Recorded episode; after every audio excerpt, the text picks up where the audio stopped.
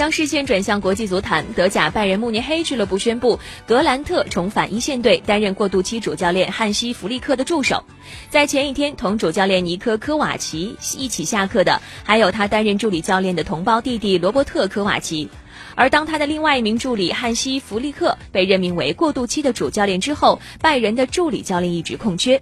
今年六十五岁的格兰特在拜仁担任教练多年，早在一九九零年至一九九五年间，他就曾经担任拜仁预备队的主教练。后来在二零零一到二零零九年间再次担任预备队的主教练。拉姆、施维因施泰格、穆勒和阿拉巴均在他的调教下成功升入拜仁一线队。二零零九年四月，格兰特首次担任拜仁一线队的助理教练，辅佐过海因克斯、范加尔、瓜迪奥拉和安切洛蒂等名帅。从二零一七年夏天开始，格兰特担任新建的拜仁青训中心体育主管。